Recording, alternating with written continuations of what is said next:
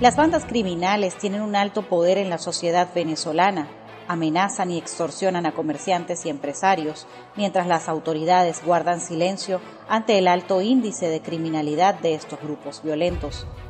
Los habitantes de los estados fronterizos de Venezuela viven atemorizados y bajo amenazas de las bandas delincuenciales que dejan panfletos y pintas en las paredes en donde se atribuyen ataques con explosivos contra haciendas, comercios, empresas pesqueras, estaciones de servicio e incluso sedes policiales.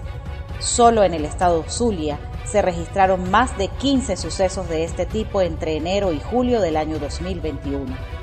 Si eres víctima de amenazas, extorsiones, ataques contra tus propiedades, agresiones físicas, acude a una organización defensora de derechos humanos para que tu caso sea documentado y presentado ante las instancias correspondientes. El silencio no es una opción frente a la vulneración de tus derechos. Tú también puedes ser un defensor. Documenta, denuncia y difunde. Actívate por tus derechos.